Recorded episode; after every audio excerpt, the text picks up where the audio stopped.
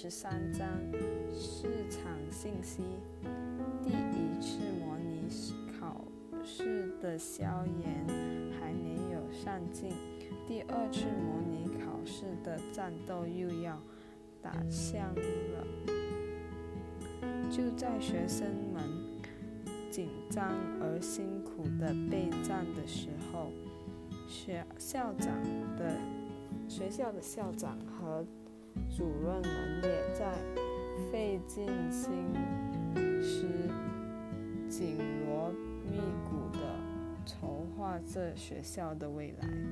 一所中学要想在众多的学校中名列前茅，除了要有强大的师资力量，优秀的学生来源也是极关重要的。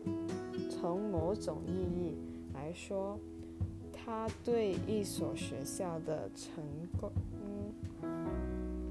起着决定性的用的作用。招取优秀的初中生是保证高中学生质量的关键，因此学校必须采取积极措施，在初中生报考中高的时候，把优秀的学生留在本校高中。就在恶魔考试前三天，校长又召集全体初三学年级的学生和家长一起开会。我们学校的教学质量质量的是相当好的。我们决定这次两二两模考试成绩在前一百名的学生，我们将保送他们直升本校高中，不管他们将来的在全市升学考试中的成绩如何。校长信誓旦旦地说，他的话音刚一落地，全场就响起一片议论声。除那些死心塌地想报考华大附中的学生和他们的家长无动于衷外，大部分家长和学生意志拥抱，因为这无疑多给他们一次重要的机会。一个家长忍不及站起来，那我们就不能报考其他的学校啦。校长宽容地微笑着，大家不要误会，即便是前一百名的同学，如果他们想要报考其他的学校，我们还是尊重本人的意愿。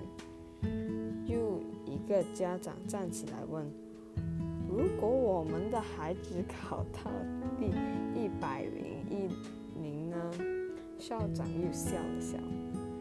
在本市成绩公布后，如果这个成绩确属上乘，我们也会保送他上本校高中，没准最终我们会保送前一百五十名。这一切要等考试成绩出来之后决定。台下响起一片热烈的掌声。大会后，两模考试的重要性比以前又增加了一倍。好处是不言而喻的，它等于给学习好的同学上了双保险，而给学习相对弱呃落后的同学多建造了一次通吃冲刺的机会。放学的路上，赖小猪和秀男又走到一了，走到了那棵他们发现知了猴的大树上。秀楠望着树梢说：“那天咱们捡的知了猴也不知怎么样了。”人家爬到树梢上去唱歌了，早把咱们给忘了。赖小猪有些哀怨地说。秀楠听了赖小猪话中有话，于是拍着赖小猪的肩膀说：“怎么啦，秀楠？你学习好了？”你就不理我了，赖小猪说：“怎么不理你呀？咱们不是和不是还和以前一样好吗？”秀楠奇怪的问。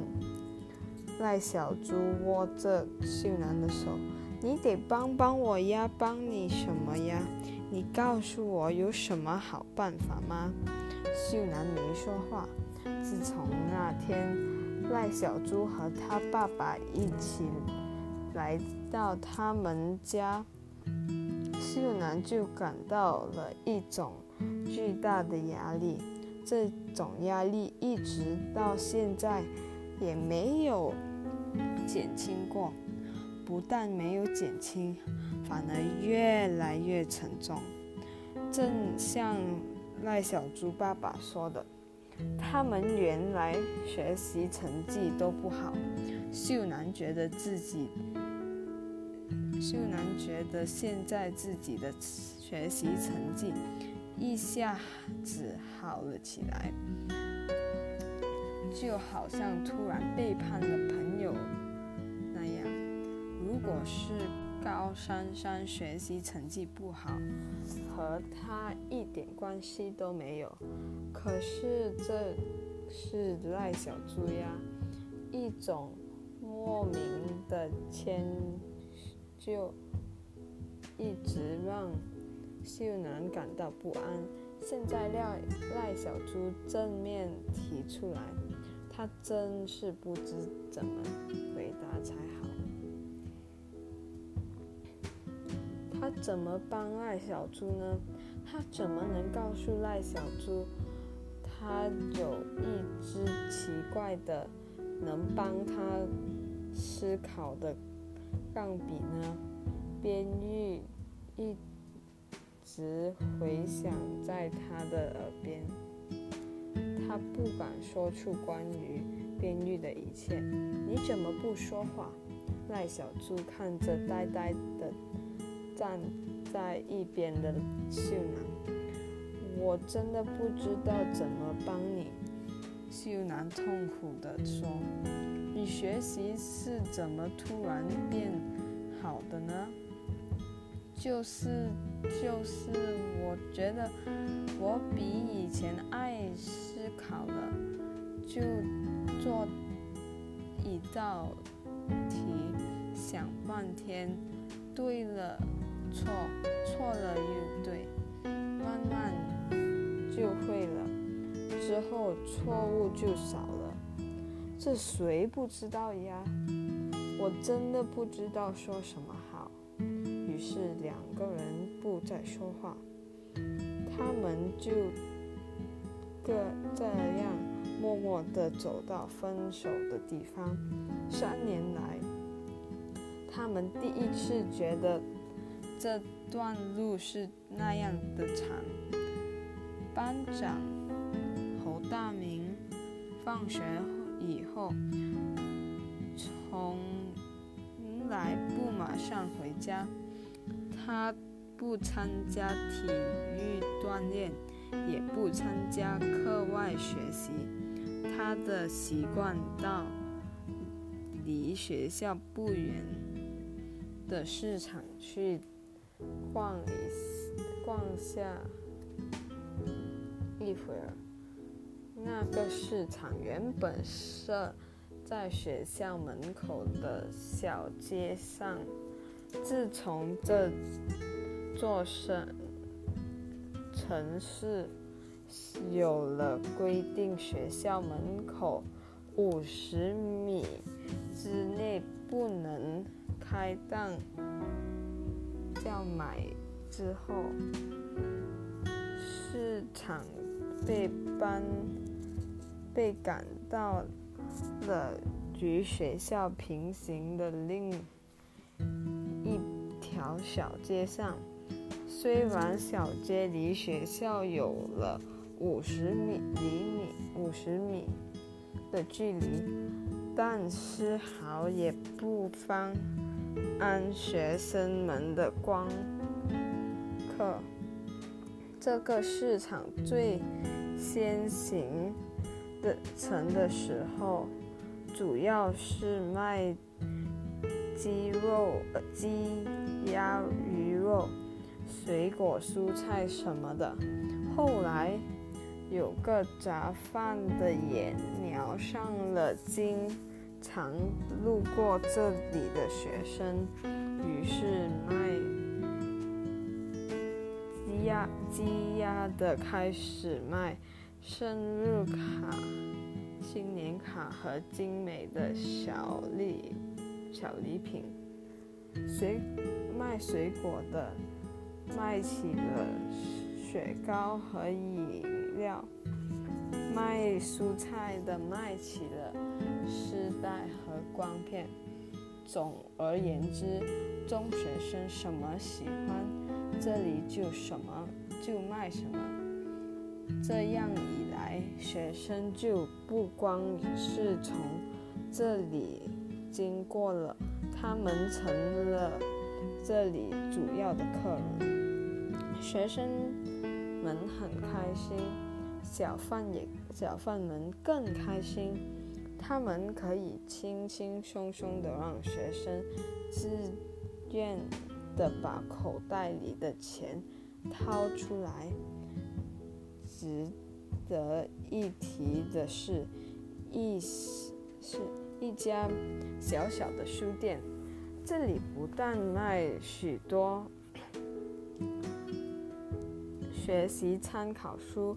卡通书，还有卖各种考试的试卷，有的试卷是编成书来卖，来不及编成书的就作为单张试卷卖。刚刚举行过的一模考试，上午考完后。下午就有试卷出，速度进极快，让学生和的老师、学校的老师都有些瞠目结舌。学生们要想拿到其他区的模拟考的。模拟考试试卷来做一做，只要花上六块钱，六张钉成一沓的印刷十分标准的考的各科试卷就会递到他的手上。嘿，学生，要考试。卷子吗？侯大明听见背后的人叫他，侯大明回过头，一个长得很精明的中年人正在向他招手，他的身上背着一个大书包。什么卷子？侯大明问。你要什么卷子？你有什么卷子？侯大明根本不想花钱，但他又很好奇。你要什么卷子？我有，我就有什么卷子。我要今年考高考和中考的卷子，你有吗？侯大明冷笑着说：“你有钱，我就有。你算了吧。现在出题的老师还没想好出什么题呢，哪儿来的卷子啊？”一个小伙子走到年轻人的跟前，拍拍他的肩膀，在他耳边。悄悄地说了几句话，中年人眼睛一亮，不见体里的题里，侯大明跟着小伙子向一个角落走去。侯大明看他们在那里，几乎是在讨价还价。争论的还挺激挺激烈，最后中年人无可夸和的点点头，从上衣抖下斗里拿出了一沓钱。侯大明吓了一跳，他估摸看着，那他钱怎么？也有一千元，买什么好东西呀？这么贵，他们是不是倒卖文物呀？要不是就是什么字画？侯大明不转眼的盯着他们。小伙子从自己的背自己背的书包里把东西拿出来，那是一沓白纸，估计有几十张，根本不是字画。侯大明明白了，那是一沓试卷。哇，什么试卷值这么多钱呢？小家伙把钱放进。了书包，把卷子递给了中年人，急急忙忙的走掉了。中年人急忙的，急忙把试卷塞进了自己的书包。中年人抬起头，看见了侯大明的目光，他神秘的笑了笑，几乎没有再与侯大明做。生意的打算，一种强烈的好奇抓使侯大明向中年人走去。什么东西呀？侯大明故意显得很随便的问道。告诉你也没用，不就是几张卷子吗？我都看见了，这不是普通的卷子。什么卷子？说了你也买不起。中年人前后左右看了看，附在侯大明耳边小声地说：“中升高中的试卷。”侯大明愣了一下：“这不可能，这个严格保密的，怎么能到你手里？”刚才那个就是人，就是印刷厂的侯大明，不算还是侯大明还算有点脑子。印刷厂的人也不能把这么多卷子带出来呀。傻孩子，这不是原件，这是复印件。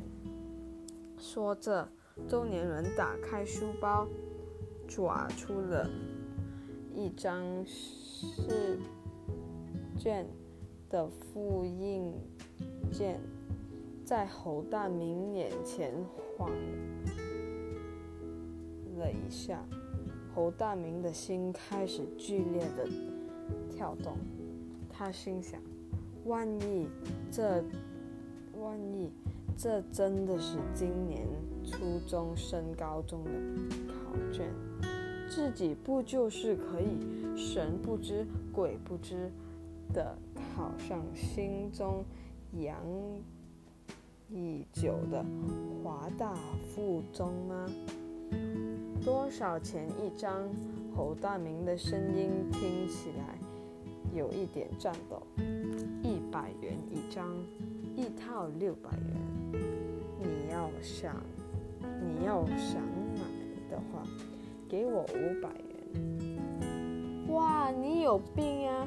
平常每张才一元钱，你才有病！一元钱的卷子能和？这一张卷子比吗？你简直白日做梦！我没有，我没有那么多钱。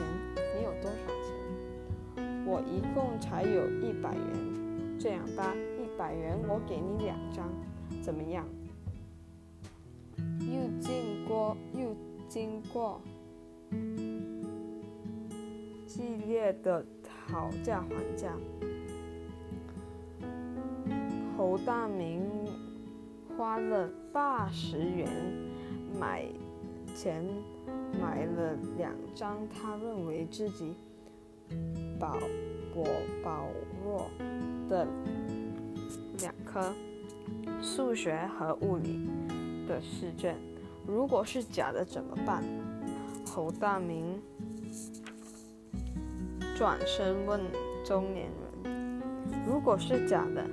你来找我退，我一分钱也不要你的。中年人发誓说。回到家，侯大明老老实实的向爸爸说了事件的来龙去脉。那一百元钱本来是爸爸给他，让他买一台低档次录音机的。他的话还没说完，爸爸就从椅子上蹦起来：“你这个笨蛋！刷音厂的工人在刷、在印这种试卷的时候，根本不能回家。那他们，他要是用别的方法把卷子偷出来了呢？”侯大明。有点心虚，心碎，但还是硬着头皮说：“要是是真的，花一千元也值。可是，可这是假的。我看见他给了那个小伙子好多钱呢。”那是他们故意做给你看的，他们是一伙的，你懂不懂？爸爸带着侯大明急急忙忙往市场跑，父子俩想抓住那个坏蛋。到了市场，那个坏蛋早已不知去向。这个夜。侯大明一直没睡好，他真的窝囊囊的囊到了极点。这可能是他活这么大吃的最大的亏了。天快亮的时候，侯大明的心情好了一些，他想出了一个挽回。损失的好办法。